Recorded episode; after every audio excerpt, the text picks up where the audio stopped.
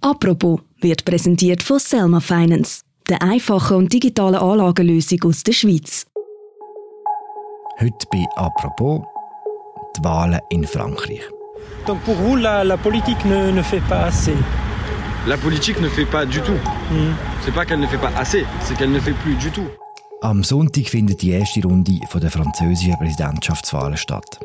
Letzte Umfragen zeigen, die extreme Rechte hat so gute Chancen auf das Präsidentenamt wie schon lange nicht mehr. Warum ist das so? Und kann sich der Emmanuel Macron, der amtierende Präsident, hier noch irgendwie retten? Über das reden wir bei «Apropos» im täglichen Podcast vom Tagesanzeiger und der Redaktion der Media. Mein Name ist Philipp Loser und ich bin verbunden mit Simon Wittmer. Er ist Auslandredakteur bei Tamedia. Ciao Simon. Ciao Philipp.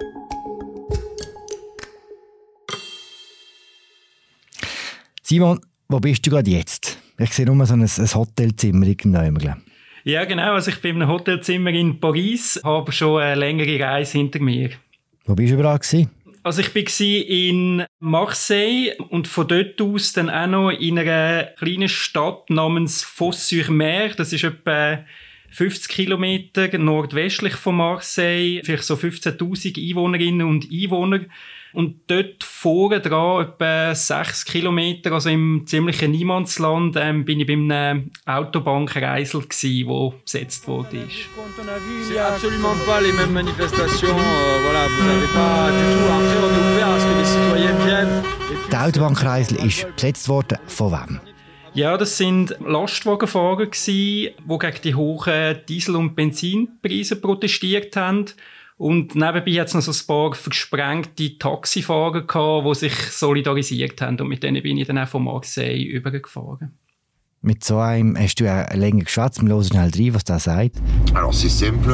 Euh, quand il est à 2 euros, 2 euros 10, je suis à peu près à 600 euros de plus par mois de carburant.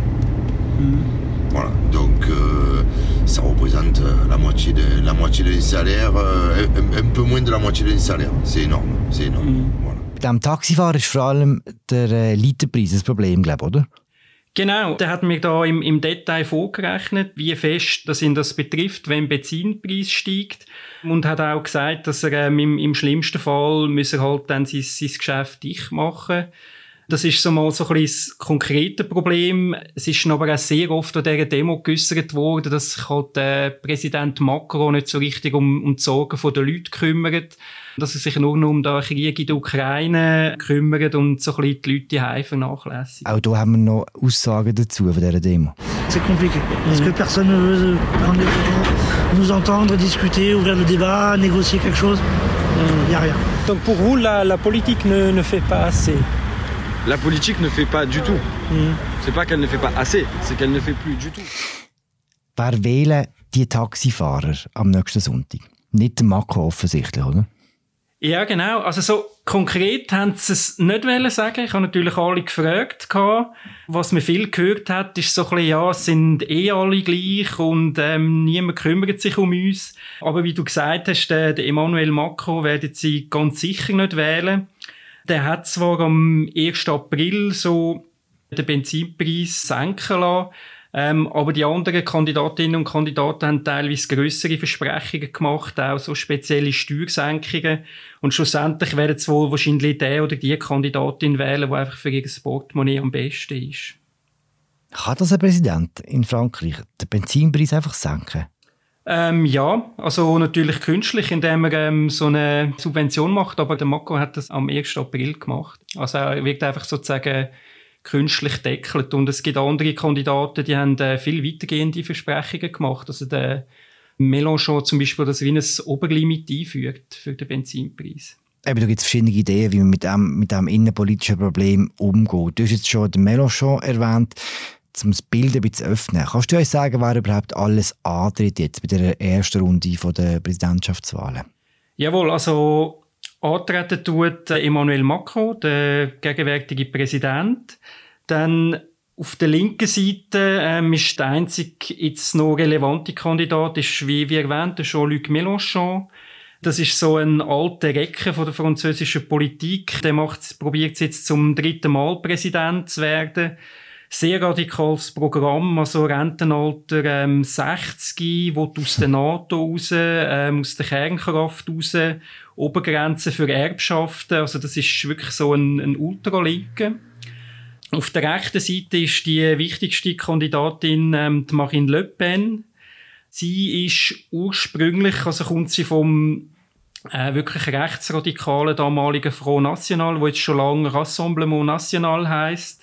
Und sie versucht sich jetzt schon, eigentlich schon länger so ein bisschen als Mitte-Rechtskandidatin zu positionieren. Und ist jetzt eigentlich in diesem Wahlkampf noch rechts überholt worden vom Eric Seymour. Mhm. Ähm, das ist jetzt wirklich so ein, so ein ultrarechter Kandidat, wo, wo überhaupt keine Einwanderung mehr will, wo die Leute so an den Wahlkampfveranstaltungen Makro-Mörder schreien. Sie ist ein grosser Fan von Philippe Pétain, also so der Staatschef vom damaligen Vichy-Regime, der mit Nazi-Deutschland kooperiert hat. Das ist sozusagen der ganz rechte Rand. Ähm, dann gibt's noch ganz viele weitere Kandidaten und Kandidatinnen. Also man kann vielleicht noch die Valérie Pécresse erwähnen von der Republik hat aber einen, einen schlechten Wahlkampf gehabt und wird kaum eine, kaum eine Rolle spielen. Mm, das ist die erste Frau, die für die Konservativen antritt überhaupt, oder? Ganz genau, ja. Die erste Runde, die jetzt am Sonntag stattfindet, die ist ja mehr so für Show, so wie ich es verstanden aus, aus der Distanz, weil entschieden wird sie ja dann am 24. April in der Stichwahl, wo dann zwei Bewerber, Bewerberinnen reinkommen. Was muss man machen, um in die Stichwahl zu kommen?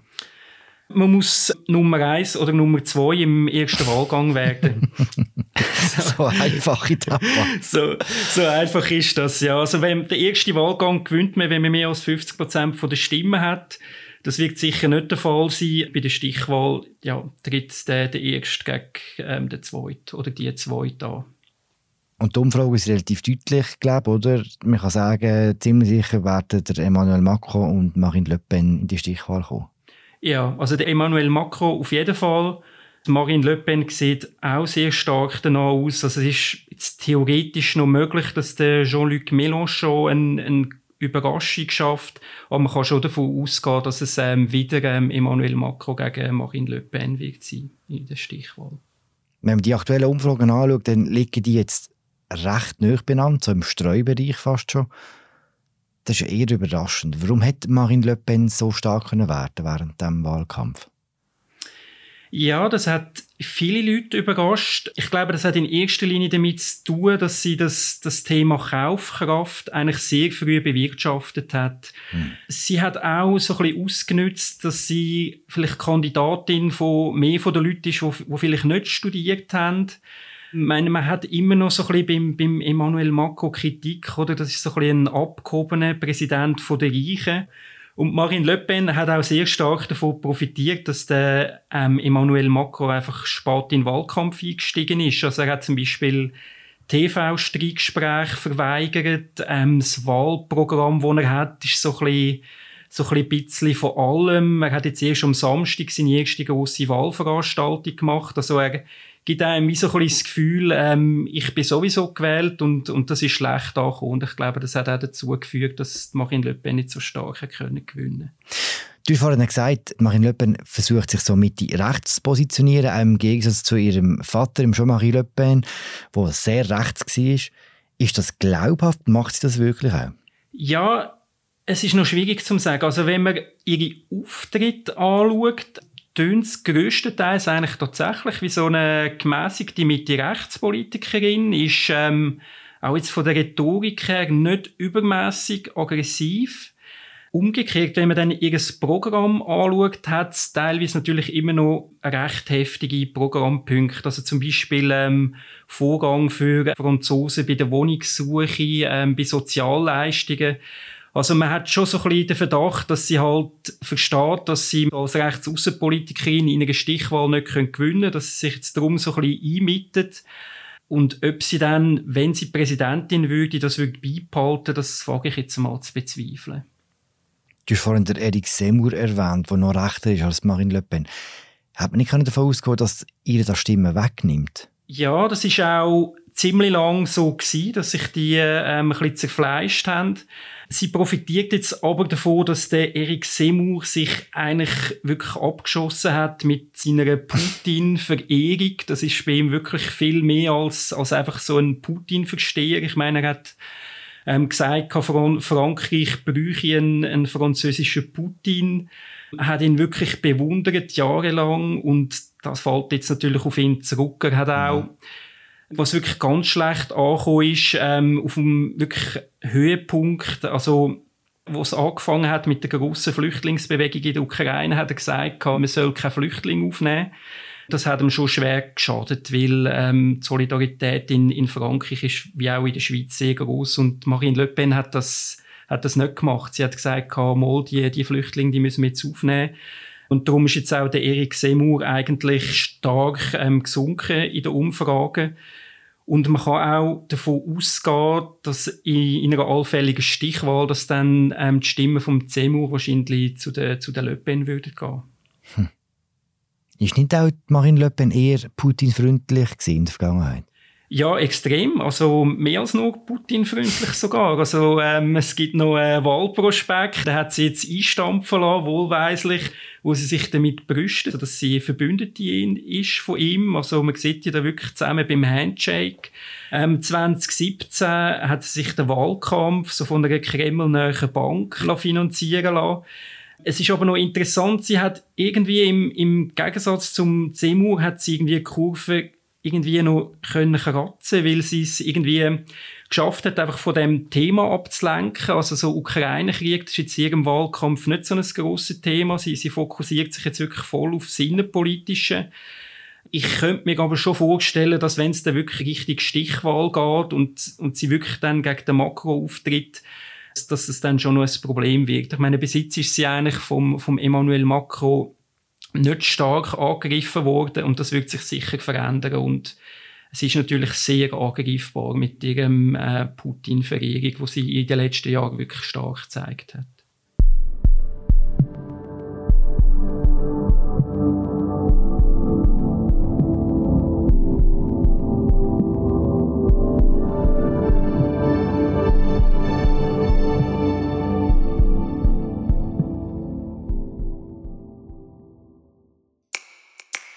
Geld anlegen muss nicht kompliziert sein und auch nicht teuer. Mit Selma, deiner digitalen Finanzassistentin, bekommst du einen individuellen Investmentplan, der perfekt zu dir und deiner Finanzsituation passt. Und das schon aber eine Anlagesumme von 2000 Franken. Sobald du mit Selma losleihst, behalten sie den Finanzmarkt rund um die Tour im Auge und managt deine Anlagen automatisch für dich, damit du dich auf wichtigere Sachen konzentrieren kannst. Melde dich jetzt an auf selma.com-apropos und start mit einem Bonus von 50 Franken. Der kürzliche Studie in Frankreich, die zeigt, dass vier Fünftel der französischen Wählerinnen und Wähler gar kein Vertrauen mehr haben in politische Parteien. 35 Prozent wollen am Sonntag leer einlegen. Nicht so ein gutes Zeichen für den Zustand der Demokratie in Frankreich, oder? Nein, das ist, das ist sicher so. Ich glaube, das hat schon auch damit zu tun, dass, wie du gesagt hast, sehr stark nach einem Zweikampf aussieht, der Macron gegen Le Pen. Das hat Frankreich bei den letzten Wahlen schon gehabt. Das langweilt die meisten. Das zeigen auch die Umfragen klar. Die meisten wollen das eigentlich nicht. Trotzdem stimmen sie so ab, dass es noch einmal zu einer Wiederholung kommt. Es ist ja so gewesen, vor fünf Jahren hat natürlich der, der Kandidat Emmanuel Macron wirklich noch Begeisterung ausgelöst, oder? Das ist ein, ein Neuer gewesen, der da die äh, neue Bewegung gegründet hat. Das ist jetzt nicht mehr so. Man muss auch sagen, dass der Macron sich wirklich lang, eigentlich bis vor wenigen Tagen, dem, dem Wahlkampf eigentlich mehr oder weniger verweigert hat.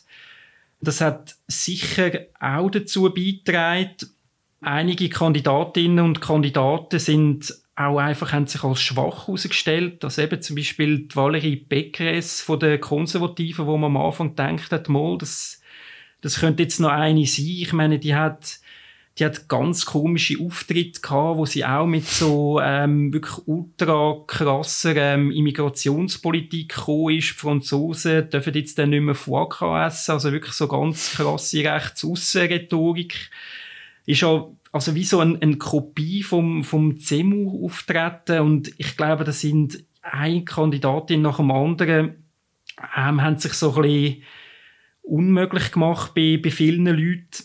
ja, das ist dann so ein bisschen die, die Gemengelage, wo, wo von mir aus gesehen dazu geführt hat, dass viele sagen das auch offen, es interessiert sie nicht, das sind alles Trottel. Es ist also wenig von irgendwie Euphorie zu spüren. Warum hat denn der Macron so wenig gemacht im Wahlkampf? Das ist eine gute Frage. Ich glaube auch, ähm, im Nachhinein würde er das anders machen. Man hat schon sehr stark den Eindruck, dass er das Gefühl hatte, er, er sei einfach der sichere Sieger. Also es sind ja auch die Umfragen sehr lang ist er klar vorne gewesen. Und nachdem der Ukraine-Krieg angefangen hat, ist er noch einmal stark auf. Also es hat da wirklich halt den, den Effekt gegeben, dass man so in Krisenzeiten tut man sich so ein bisschen um den aktuellen Präsident scharen. Ähm, er hat sehr großen Abstand gehabt während vielen Wochen und ich glaube einfach, dass ihn das jetzt selber überrascht hat, dass, dass das jetzt doch knapp könnte werden. Wahrscheinlich hat er es einfach unterschätzt. Sie unterstützen ja nicht, Sie auch nur vorsichtig optimistisch, oder? Genau, also ich habe in Marseille mit dem Pascal Jomassian geredet. Der ist Wahlkämpfer für den Macron, kandidiert auch im lokalen Parlament dort. Und er selber ist vorsichtig, wie er sagt. Je suis euh, optimiste mais très vigilant. Mhm. Parce qu'effectivement, euh, je me méfie beaucoup des, des, pronostics et des gens qui pensent qu'une élection est gagnée d'avance. Je crois qu'une élection n'est jamais gagnée d'avance. Qu'il faut se mobiliser jusqu'à la dernière minute, surtout que en face, le danger que nous avons, c'est le danger d'une extrême droite en France. Wie würdest du denn ein Frankreich von Emmanuel Macron von einem Frankreich von der äh, Marine Le Pen unterscheiden?